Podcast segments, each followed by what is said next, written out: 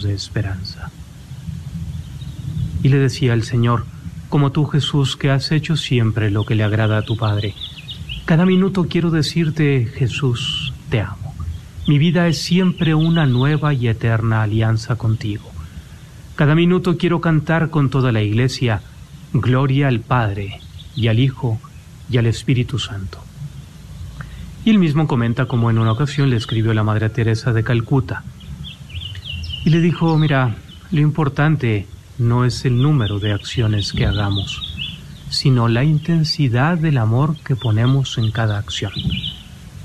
¿Cómo llegar a esa intensidad de amor en el momento presente? Vivir cada día, vivir cada minuto como el último de mi vida. Dejar todo lo que sea accesorio, concentrarse solo en lo esencial. Cada palabra, cada gesto, cada conversación, cada llamada telefónica, cada decisión es la cosa más bella de mi vida. Reservo para todos mi amor, mi sonrisa. Tengo miedo de perder un segundo viviendo sin sentido, decía. Qué gran lección. Vivir cada momento, hasta el más simple e insignificante, con amor.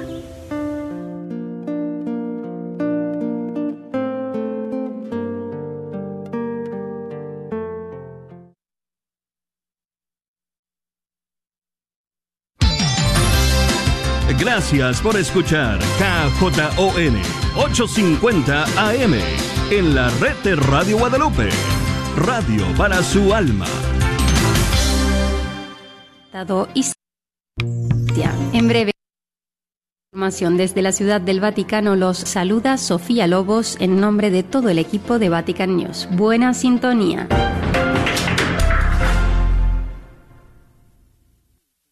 Como anunciábamos en titulares, la Conferencia Eclesial de la Amazonía, SEAMA, adelanta su segunda asamblea plenaria los días 13 y 14 de diciembre. La ciudad de Sao Paulo, Brasil, acoge a una pequeña delegación integrada por organizaciones como la Red Eclesial Panamazónica, REPAM, la Confederación Latinoamericana y Caribeña de Religiosos, la CLAR, el Consejo Episcopal Latinoamericano, CELAM y Caritas. A ellos se unirán otras 300 personas desde la virtualidad. Cada uno representa la diversidad de los sujetos eclesiales residentes en esta región del continente. A continuación compartimos esta entrevista realizada al secretario ejecutivo de la SEAMA, padre Alfredo Ferro, quien nos habla sobre los objetivos de esta asamblea. Realmente es claro que la Conferencia Eclesial de la Amazonía es fruto del Sínodo Especial para la Amazonía, ya que la propone. En este sentido, pues eh, ya eh, hemos recorrido algún eh, tiempo, más de un año de vida, como se llama. Hemos tenido dos asambleas ordinarias, una asamblea plenaria y nos disponemos a realizar la segunda asamblea plenaria los días 13 y 14 de diciembre. Los objetivos de esta asamblea son ante todo pues dar cumplimiento a los estatutos de la SEAMA en su artículo 8 en el compromiso de realizar una asamblea plenaria anual con una amplia representación de la diversidad de la Iglesia en la Amazonía, con el fin de reflexionar sobre los avances del camino realizado por la SEAMA y de igual manera discernir, deliberar y tomar decisiones en relación con sus desafíos en el corto, mediano y largo plazo. Este sería como el objetivo general. Ya en concreto los objetivos específicos serían primero, celebrar el reconocimiento canónico de la SEAMA por parte del Papa Francisco como persona jurídica, pública, eclesiástica. El segundo, realizar una reflexión y un análisis de la coyuntura política, socioambiental y eclesial del territorio amazónico en el marco de la realidad regional y mundial.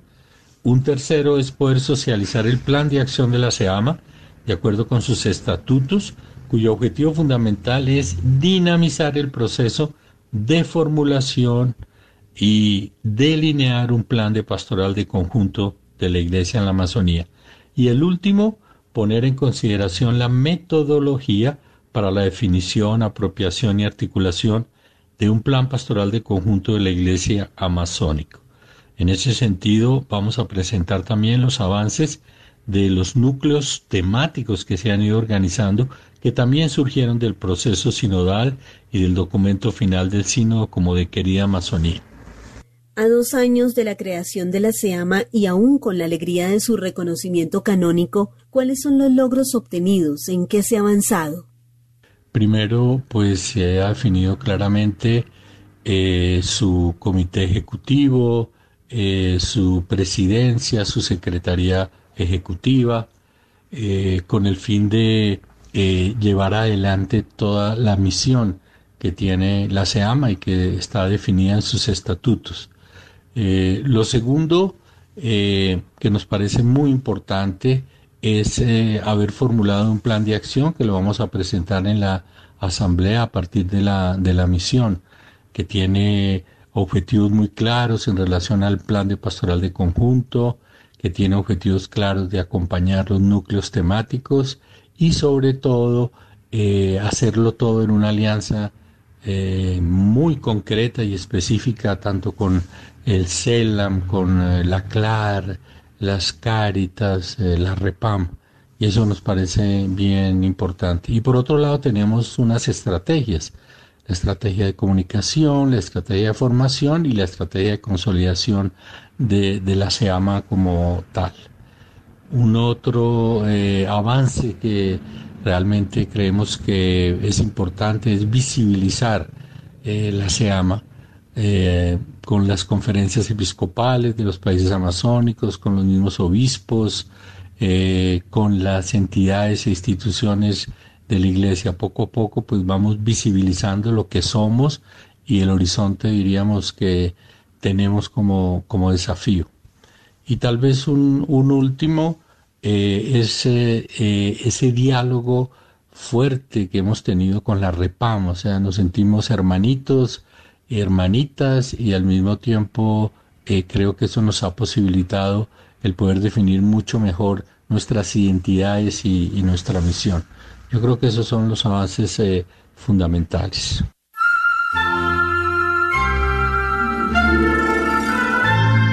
Y ayer, 13 de diciembre, el Papa Francisco expresó nuevamente su solidaridad con todos aquellos que en Estados Unidos están sufriendo la devastación causada por una serie de tornados sin precedentes. En un telegrama firmado por el secretario de Estado Vaticano, el cardenal Pietro Parolin, y dirigido al presidente de los obispos estadounidenses, Monseñor José Gómez, arzobispo de Los Ángeles, el pontífice expresa su tristeza por el impacto devastador de los tornados que han azotado el centro y el sur de Estados Unidos en los últimos días. El pontífice reza para que Dios Todopoderoso conceda la paz eterna a los fallecidos, el consuelo a los que lloran sus pérdidas y la fuerza a todos los que se han visto afectados por esta inmensa tragedia.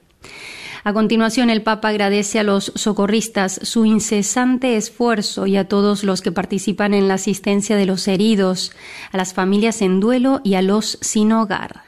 El telegrama termina con una invocación a Dios para que conceda a todos la fuerza y la generosa perseverancia en el servicio a sus hermanos.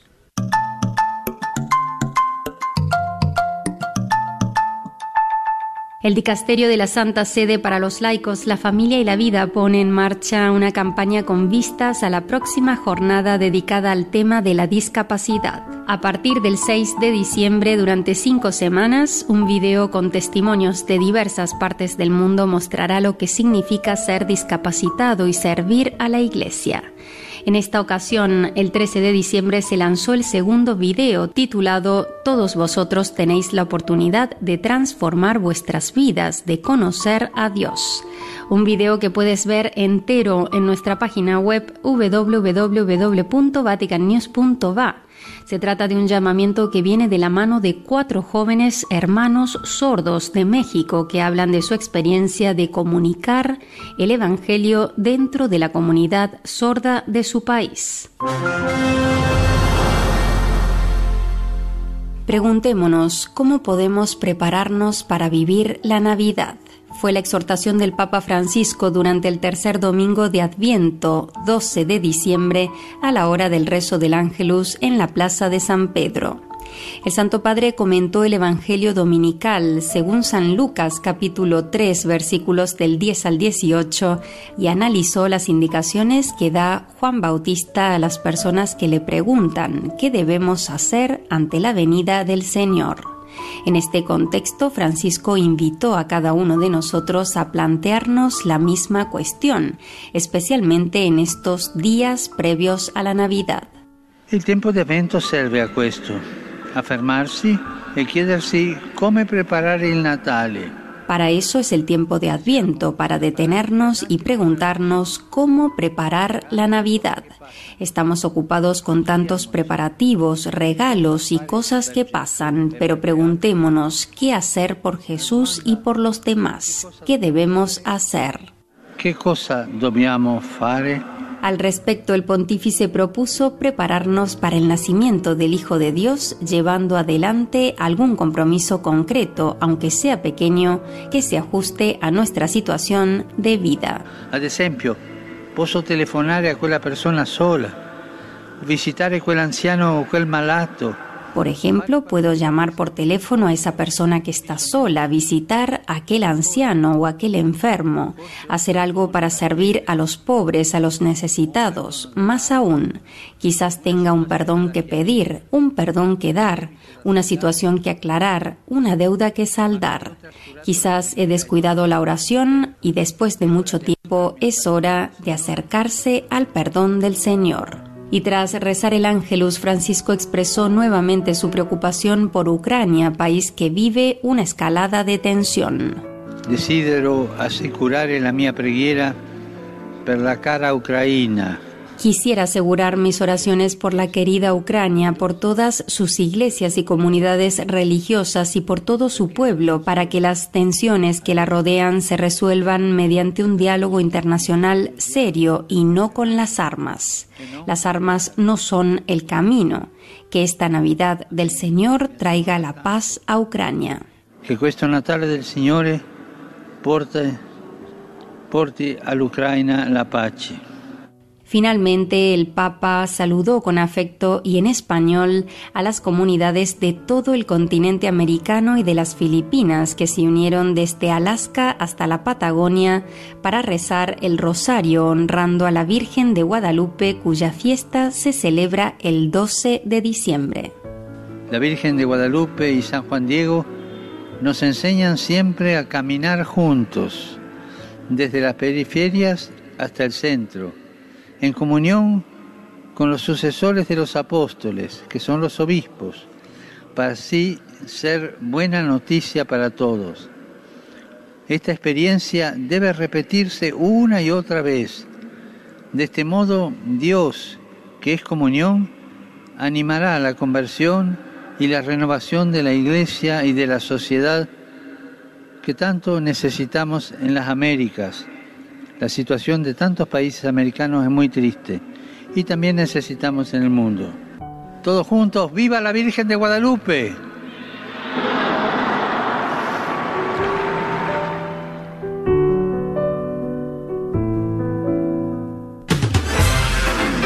¿Sabías que con tan solo un clic puedes recibir en tu correo electrónico las noticias más importantes sobre el Papa, la Santa Sede, la Iglesia en el mundo y la actualidad internacional? Inscríbete a nuestro boletín de noticias. Visita www.vaticannews.va y rellena el formulario. Solo te llevará unos segundos.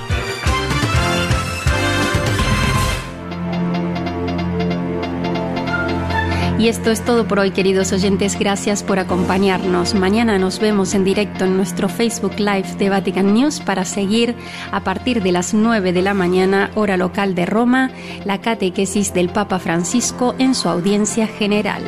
Laudetur Jesus Christus, alabado sea Jesucristo.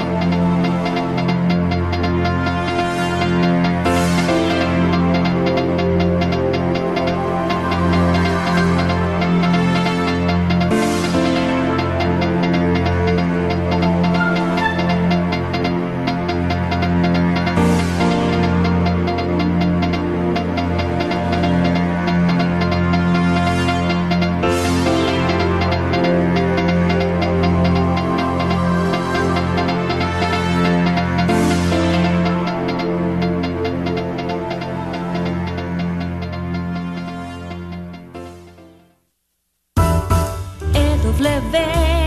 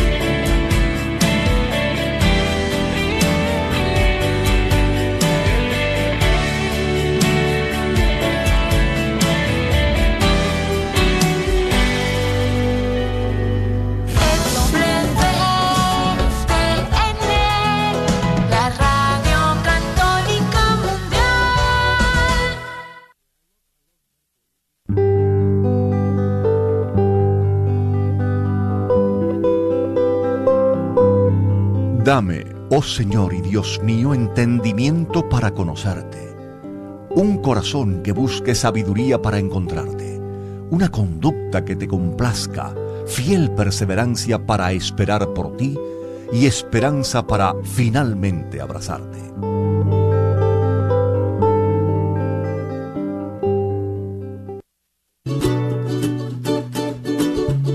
El arte de vivir feliz del sacerdote franciscano Fray Anselmo. Dios nos creó para ser felices. No nos dio la felicidad de una vez como si fuera un regalo que recibimos, pero nos ofrece todos los medios para conquistarla. La felicidad está a mi alcance. Yo quiero, puedo y debo ser feliz. La convicción de que puedo encontrar la felicidad es el punto de partida para construirla.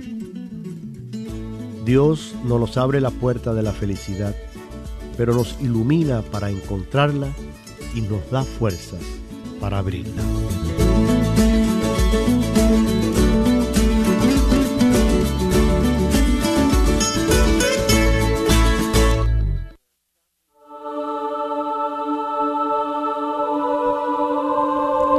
Señor, tu amor llega hasta el cielo, hasta las nubes tu fidelidad, tu justicia se asemeja a las altas montañas, tu derecho al océano profundo. Salmo 36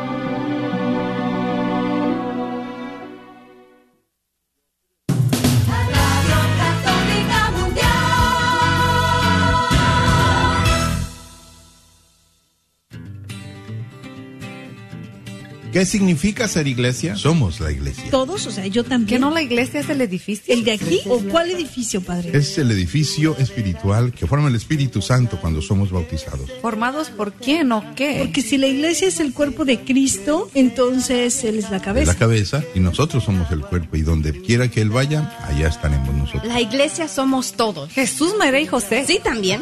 Conversando la fe, somos la iglesia. Este es su programa Conversando la Fe. Comenzamos. Abrimos los ojos, soñamos estrellas, pisamos los charcos, abrimos las puertas, rompemos molduras y estructuras viejas, aun siendo inconscientes también somos... Hola, ¿qué tal? Bienvenidos nuevamente a este tu programa Conversando la Fe, somos la iglesia. Cordialmente te saludo, soy Guillermo Robles desde los benditos estudios de Radio Santísimo Sacramento de la Diócesis de Sacramento, California, y a todos ustedes que nos escuchan y siguen a través de EWTN Radio Católica Mundial. Y por supuesto a todos ustedes que nos dejan sus likes, comentarios y saludos a través de Facebook. Nuevamente, uh, hoy es día miércoles y vamos a continuar con esta bella encíclica que nos da el Papa Francisco, Fratelli Tutti, todos hermanos, Continuamos con el capítulo 6, que déjenme acordar el nombre, que se llama Diálogo y Amistad Social. Y continuamos, hoy vamos a continuar con un nuevo uh, subtítulo llamado El consenso y la verdad, que va a ser el número 211. Ayer estuvimos uh, concluyendo el número 210 el cual vemos donde eh, el Papa nos invita a, a, volvernos a humanizar. Y como la hermana comentaba, pues yo lo puse como que muy lejanamente, ¿verdad? Pero ojalá como, como ella lo piensa, fuera lo más pronto posible, porque es algo que ya empezó hace mucho tiempo y es algo que tenemos que componer nosotros.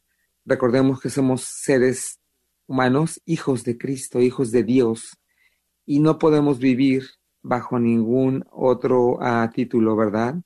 Entonces, volvamos a ser humanos, humanicémonos, viviendo bajo una hermandad que nos haga sentir uh, queridos, amados, y no simple y sencillamente nos volvamos como unas máquinas, porque somos seres humanos, recuerden, somos hijos de Dios. Ok, continuemos, pero no sin antes a uh, presentarles al equipo de este día. Yolanda Barajas, misionera del Verbum Dei. El padre Rodolfo Llamas, que desde aquí al norte de Sacramento, en esta parroquia de San José, les saluda y con mucho gusto seguimos conversando este hermoso, eh, esta hermosa verdad, este hermoso tema que eh, el Papa nos está poniendo, estos temas que el Papa nos está abriendo para dialogar en, eh, con su encíclica Fratelli Tutti. Ahora el Papa nos va a, a decir consenso y verdad. Qué fuerte. Porque, eh, como, les de- como veníamos viendo, el consenso es, ah, nos, nos, nos habla como de, de reunión para que líderes hablen y pongan sus diferentes puntos de vista, pero eh, que no se manosee la verdad, que no se eh, barra demasiado el poderoso, lo que sea, eh, que barra demasiado para sus propios intereses, que no se simplifique el bien y el mal con la ventaja y la desventaja, ¿verdad? Porque el consenso puede quedar un poco eh, torcido si, si hay ese tipo de movimiento ventajoso. Entonces aquí ahora el Papa nos está diciendo que el consenso tiene que buscar la verdad. Vamos a ver cómo nos pide que lo hagamos, cómo el consenso tiene que estar fundamentado en, en una verdad trascendente, en una verdad, la verdad que hace a la humanidad más humana y le da a la humanidad una calidad grande de humanidad, porque el problema está en que si la verdad, mejor dicho, en que si la humanidad no crece en la verdad, se va deshumanizando. Es que la humanidad está hecha para ser libre y, colaborar con el Creador. Porque fíjense qué curioso. Tú, tú ves que el animal no se puede des- desanimalizar. El perro no se puede desperrar. El elefante no se puede deselefantar, ¿verdad? No, ya está hecho así, tiene su identidad clarísima. Pero el ser humano sí se puede deshumanizar. El ser humano tiene una libertad tan grande que hasta puede irse contra sí mismo, deshumanizándose. Y ahí está el gran peligro que estamos afrontando ahorita, que está diciéndonos el Papa. O sea, no nos conviene deshumanizarnos porque es un camino demasiado doloroso. Y fíjense cómo, yo diría, me gustaría sacar aquí un poquito eh, lo que es el pecado, porque el pecado es esto, el pecado nos deshumaniza, porque a veces dicen, no, soy humano y esto es, este, es como una excusa para el pecado. No, el pecado no nos humaniza, el pecado nos deshumaniza. ¿Mm? Eh, por eso Jesús dice que compartió todo con nosotros menos el pecado. O sea que él, quiere que vayamos caminando y que vamos, claro, Él sabe que el, pecado es una de las cosas más difíciles de sacudirnos, pero no puedo quedarme tirado en el pecado. Fíjate cómo eh, el, el pecado desordena la naturaleza tanto. Fíjate que si quieres mantener un cuerpo saludable, no le tienes que dar al cuerpo todo lo que te pida. si tú le das al cuerpo lo que te pida, vas a enfermar al cuerpo. O sea, el cuerpo se va contra sí mismo si tú no sabes exactamente qué es el bien y qué es el mal. ¿verdad? Fíjate, aquí casi casi estamos aclarando un poquito eso de el bien y el mal y la ventaja y la desventaja. O sea, el bien, hablando biológicamente, hablando de salud corporal, eh, ventaja para el cuerpo que es comerte cinco tamales, ¿verdad? Es lo que más me gusta, pues me los voy a comer. ¿Es ventaja o es el bien? ¿Verdad? El bien del cuerpo es que la mente agarre bien lo que es el concepto del bien, decir, decirle al cuerpo, ¿sabes qué? Me estás pidiendo cinco tamales, pero te voy a dar uno nomás. ¿Verdad?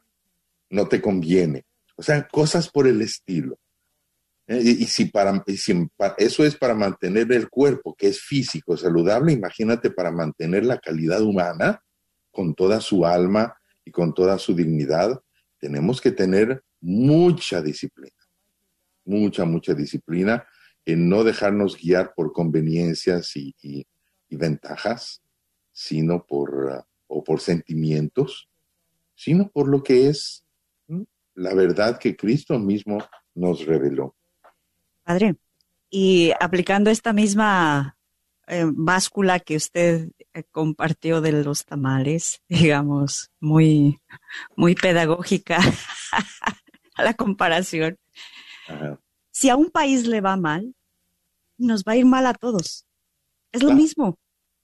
Si eh, hay un país ventajoso sobre de otro, y ya lo estamos viendo, antes no lo veíamos porque no, las redes sociales no estaban tan al día, pero ahora, ok, este país ventajoso le extrae todos sus minerales al otro país pobre y se, y se trae todos sus minerales y lo deja más pobre de lo que ya está. No te preocupes, que dentro de dos años estará tocando tu puerta como el Lázaro que tocaba en la puerta. Y eso luego le va a molestar, pero es que fue tu ventaja. O sea, si, si creáramos una fuente de trabajo allá, si diéramos fuentes de trabajo dignas, que salieran ganando ellos y también el, el inversor, claro que ese es el bien, no solo es para que tú pierdas, sino quita tu ventaja, el bien, lo que es bueno para ti, es bueno para mí. Eso es distinto. Es, es el- aquel chiste que decíamos de yo te doy, tú me das. O sea, eh, claro que se puede, pero ¿qué está pasando? Países ventajosos sobre otros países van y invaden, eh, extraen, etcétera, etcétera. Y entonces al rato, pues vienen las peleas, vienen las, los, vienen a tocar tu puerta, a robarte porque no tienen, etcétera, etcétera. Eh, y si cambiáramos esa lógica, que te vaya bien a ti, me irá bien a mí. Eh, nuestra sociedad y nuestro ambiente y nuestra humanidad cambia. Y hay que empezar por lo pequeño. Yo no sé si voy a cambiar a, los poderosos, pero mi actitud ante el otro sí que puedo cambiarla. Porque poder tenemos todos, todos. Exactamente. Y aquí también entra la, la lógica del cuerpo que decía, que nos pone San Pablo también en su carta, ¿no? En la carta a los Corintios. Eh, ¿Te imaginas que la mano dijera, no, pues este, dame todas las vitaminas y dejamos al pie todo enclenque? Pues si el pie se, se queda enclenque, la mano pierde también, no puede ir a ningún otro lado. Si el, si el cáncer le llega al, al pie, también le va a llegar a la mano. ¿eh? Es, es- somos todos, todos, toda la humanidad estamos en armonía, en una armonía realmente maravillosa. No podemos ser ventajosos de esa manera, ¿verdad? Entonces, no sé, quieren que leamos al, entremos en... en Al que nos- 211. Ujú. Vamos a ver. Entonces entramos a este subtítulo de El consenso y la verdad. Dice, en una sociedad pluralista, el diálogo es el camino más adecuado para llegar a reconocer aquello que debe ser siempre afirmado y respetado y que está más allá del consenso circunstancial. Hablamos de un diálogo que necesita ser enriquecido e iluminado por razones, por argumentos racionales, por variedad de perspectivas, por aportes de diversos saberes y puntos de vista, y que no excluye la convicción de que es posible llegar a algunas verdades elementales que deben y deberán ser siempre sostenidas. Aceptar que hay algunos valores permanentes aunque no siempre sea fácil reconocerlos. Otorga solidez y estabilidad a una ética social. Aun cuando los hayamos reconocido y asumido gracias al diálogo y al consenso, vemos que esos valores básicos están más allá de todo consenso. Los reconocemos como valores trascendentales a nuestros contextos y nunca negociables. Podrá crecer nuestra comprensión de su significado y alcance. Y en ese sentido el consenso es algo dinámico, pero en sí mismos son apreciados como estables por su sentido intrínseco. Wow. Yo diría, a ver, me voy a meter en un poquito eh, de, lógica demasiado palpable. Por ejemplo, aquí dice que una verdad eh, que no depende de un consenso. ¿Mm? Por ejemplo, todos tenemos que respirar. Perdón. Y si, y si en el consenso se, se, se dice en el consenso de que no todos tienen que respirar, pues entonces el consenso algo anda equivocado, ¿verdad? Porque todos tenemos que respirar. Esa verdad no depende de un consenso, Es lo que está diciendo aquí. Y así tenemos eh, muchos, muchas verdades, eh, valores permanentes, aunque no siempre sea fácil reconocerlos, ¿verdad? Como ahora tenemos, pues, la famosa, la famosa, este, eh, campaña Provida, que está creciendo cada vez más por todos lados, porque también se está poniendo en tela de juicio un valor que no tendría que ponerse en tela de juicio. ¿Verdad? ¿Quería decir algo, padre? Eh, el, el hilito conductor que yo también subrayaría, yo entiendo que aquí el Papa nos está diciendo, ok, el consenso, vamos a sentarnos en torno a la verdad, vamos a sentarnos a dialogar, ¿verdad? Porque dice ahí, consenso y la verdad. Entonces dice ese numerito, la sociedad, ante una sociedad plural, ¿es verdad? Ay, perdón. Eh, eh, estamos en una sociedad plural, es decir, eh, no es lo mismo, antes pues había más, más tres colores de pluralismo, ahora no, vivimos, esto hay que reconocerlo, una sociedad plural. Tenemos que sentarnos, escucharnos, eh, ponernos de acuerdo, mirarse, que es lo que empezaba así el numerito cuando empezamos este capítulo 7, ¿no? O 6. así invitaba, hay que sentarnos a dialogar. Entonces, eh, ante esta ciudad, eh, sociedad plural, necesitamos reconocer eh, lo permanente, lo que no va a cambiar. Eh, debe ser definido nuevamente, eh, pero hay verdades que no van a cambiar y en torno a esas verdades tenemos que, por ejemplo, ¿qué es una verdad que no va a cambiar y que sí que tenemos que dialogar y que unifica al mundo entero? Por ejemplo, el hecho de respetar a la persona, desde que nace, eh, exacto, lo de Provida. Eh, respetar su dignidad. Son verdades que no van a cambiar. ¿Quién no está de acuerdo con esto? Bu- buscar su realización de la persona. Estas verdades no son negociables. La dignidad, la persona, el respeto, eh, su honor, eh, vivir seguro, digno, todo eso desprende, digamos, distintas consecuencias. Entonces, sentarnos a dialogar desde distintas perspectivas, esto, eh, yo creo que es una propuesta ponerle razones nuevas, poner puntos de vista nuevos. Yo creo que es la propuesta que el Papa, el camino del diálogo, que va a decir, para poder llegar y, renovar, o más que renovar, yo diría enriquecer la misma verdad de siempre, hay que enriquecer la misma verdad de siempre, sentándonos, escuchándonos, ver distintos puntos de vista, pero esto mismo hay que practicarlo en la familia. O sea, eh, yo creo que, yo decía, hay valores que nosotros hemos aprendido, por ejemplo, me acuerdo pensando en este mismo hilo conductor que decía, fíjate, hoy en día el que un joven en una familia crezca y sea maduro, antiguamente pues era quédate en tu casa hasta que te cases.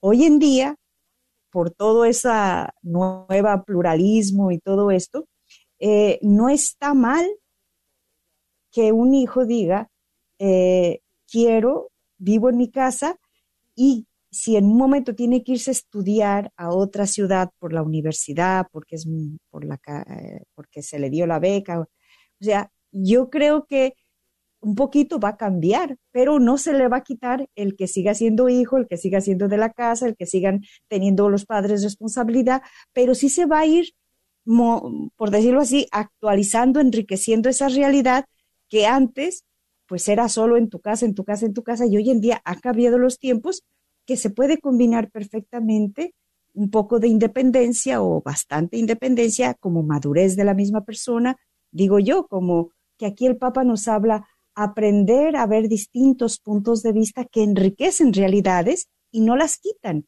sino que, eh, ¿verdad?, que nos dan buscar razones, perspectivas, puntos de vista nuevos que van a enriquecer la verdad.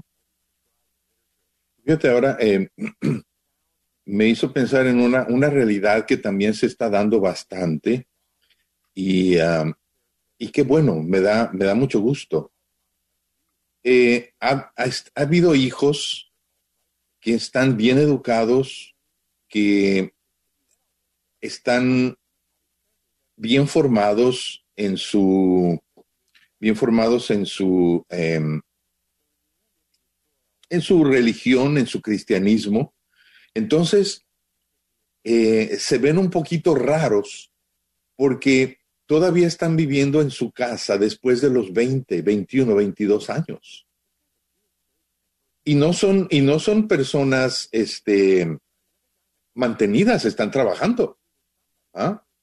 Y tampoco son personas eh, desviadas porque no se han casado en ese momento. Y es que, ¿sabes qué?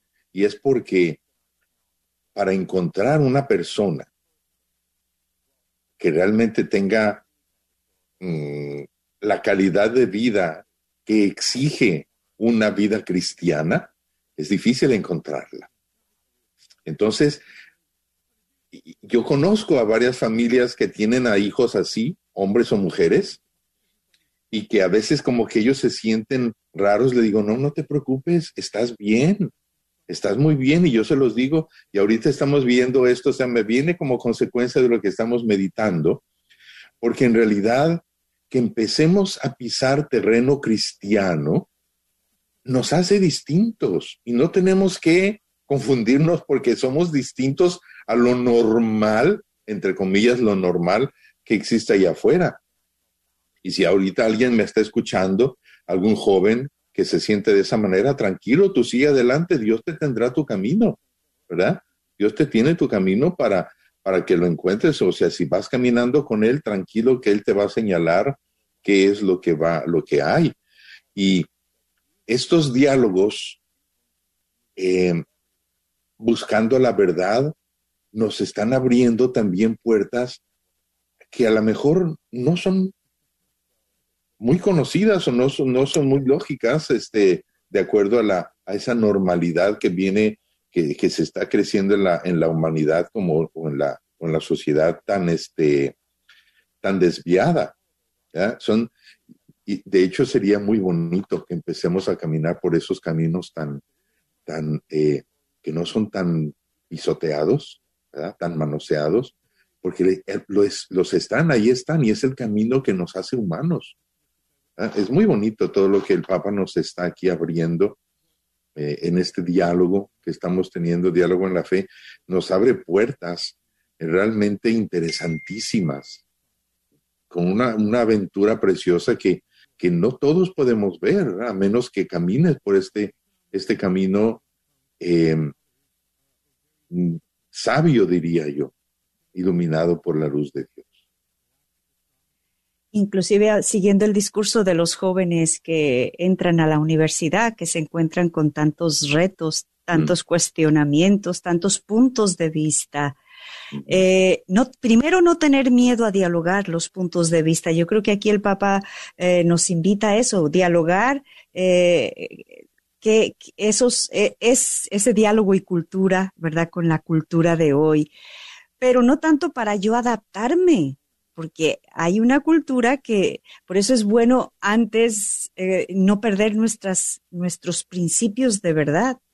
A mí me encantó porque yo veo desde el principio el Papa va a ir defendiendo a la persona, la dignidad humana. Eh, tú vales por lo que eres, no por lo que tienes.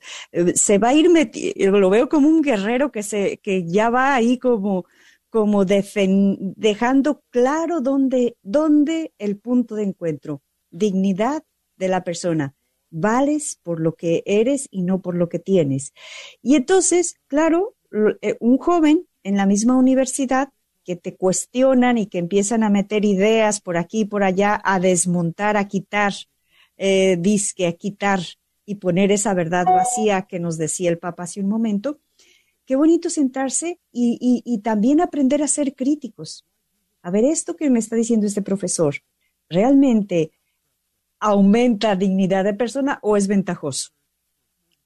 Esto que me está, esta, esta nueva asignatura que he elegido o que mi hijo ha, elegido, eh, le está ayudando a hacer mm, que mire a los demás eh, con, esta, este respeto o a pisotear, abrir los ojos. O sea, yo creo que aquí el Papa está dejando unos principios bastante claros de eh, así enriquecernos con distintas, coger lo bueno y deja, tira lo que no sirve. Yo creo que también eso nos invita aquí el Papa, ¿verdad?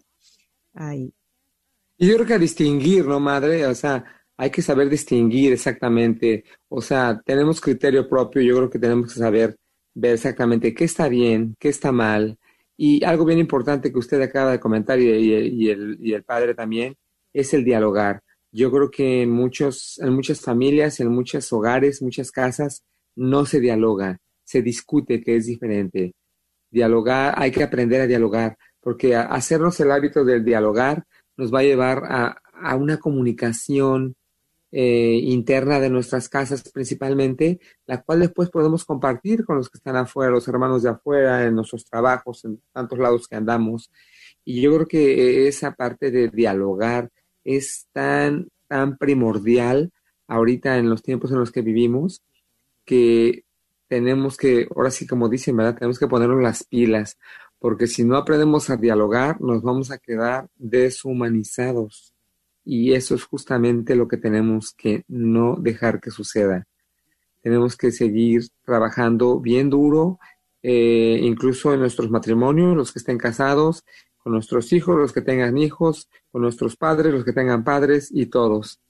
Y este, pues bueno, creo que eh, es todo lo que quería yo comentar, padre. Sí, ok. No, bueno, aquí lo estaba diciendo ya el Papa al principio de este número, ¿verdad? Diciendo que cuando hay un diálogo que necesita ser enriquecido e iluminado por razones, o sea, razones que me vienen no solamente de las mías, sino de los que están a mi lado, argumentos racionales, variedad de perspectivas, aportes de diversos saberes y puntos de vista. O sea, eso supone que yo esté abierto a todo eso. Y eso es el valor del diálogo, ya tanto en familia como en empresas, como en naciones, como en política. Eso es el diálogo, ¿verdad? Estar abiertos a lo que me pueda aportar el otro. Exacto. ¿Algo antes de terminar? ¿Cómo? Ah, yo creí que iba a decir algo antes de No, no, no, la tarea, la tarea. es mi pues micrófono, mi micrófono padre. yo diría que está muy clara la tarea ahora. ¿Soy capaz de dialogar? Cuando yo estoy en alguna, en alguna reunión de algún tipo, tanto en casa como en el trabajo, como en la escuela. O sea, soy capaz de dialogar, de escuchar y, darle la bienvenida a diferentes puntos de vista que no son los míos, ¿verdad? Esto sería la, la tareita. Muy bien. Pues muy bien, con esa tarea nos quedamos. Y también, si nos gustan comentar, acuérdense que pueden dejar sus comentarios, preguntas a través de a conversando la fe arroba sacramento.com o a través de Facebook. Cordialmente me despido. Feliz uh, miércoles. Soy Guillermo Robles. Yolanda Barajas, misionera del Berlinde. Y soy el Padre Rodolfo Llamas. La bendición de Dios Todopoderoso, Padre, Hijo y Espíritu Santo, descienda sobre ustedes y les acompañe siempre. Amén. Hasta la próxima. ¿Sabías que libros y artículos religiosos El Sagrado Corazón, localizado en el Wagner Bazar, aparte de libros e imágenes religiosas, también tienen todo lo necesario para bautizos, primera comunión, confirmación y bodas, incluyendo ropa y accesorios para bailables y matachines? Si buscas algo específico, llámales al 214-434-5393. 214-434-5393. ¿Buscas una universidad católica donde las mayores obras de la tradición occidental y católica sean la base para el aprendizaje? ¿Todo en un entorno fiel al magisterio? La Universidad de Dallas ofrece una educación en artes liberales excepcional, preservando la sabiduría del pasado mientras prepara a los estudiantes para futuros que cambiarán el mundo. Excelente académicamente, siempre fiel. Aplique hoy visitando udalas.edu. Hola, soy Dr. Peralta, quiropráctico. Si usted sufre de dolores de artritis o musculares como dolores de coyunturas en el cuello, espalda o cintura, también inflamación en los hombros, manos, rodillas y pies, háblenos al 214-942-3700. 214-942-3700. Recuerde, también atendemos cualquier accidente de auto o de trabajo. 214-942-3700. Este es su patrocinio para la red de Radio Guadalupe. ¿Buscas una universidad católica donde las mayores obras de la tradición occidental y católica sean la base para el aprendizaje? ¿Todo en un entorno fiel al magisterio? La Universidad de Dallas ofrece una educación en artes liberales excepcional, preservando la sabiduría del pasado mientras prepara a los estudiantes para futuros que cambiarán el mundo. Excelente académicamente, siempre fiel. Aplique hoy visitando udalas.edu. Especialmente para que cambie su postura de promoción del aborto. Este 12 de diciembre, fiesta de Nuestra Señora de Guadalupe, luego de casi tres meses de campaña, 16.381 personas se unieron para ofrecer rosas y rosarios por la conversión de la señora Pelosi. Manténgase bien informado en EWTN Radio Católica Mundial. Gracias y que el Señor le bendiga.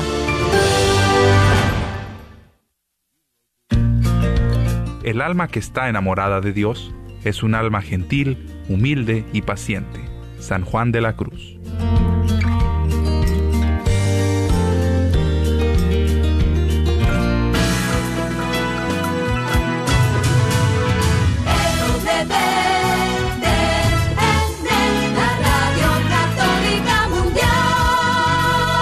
KJOR 850 AM, Carlton Dallas Forward.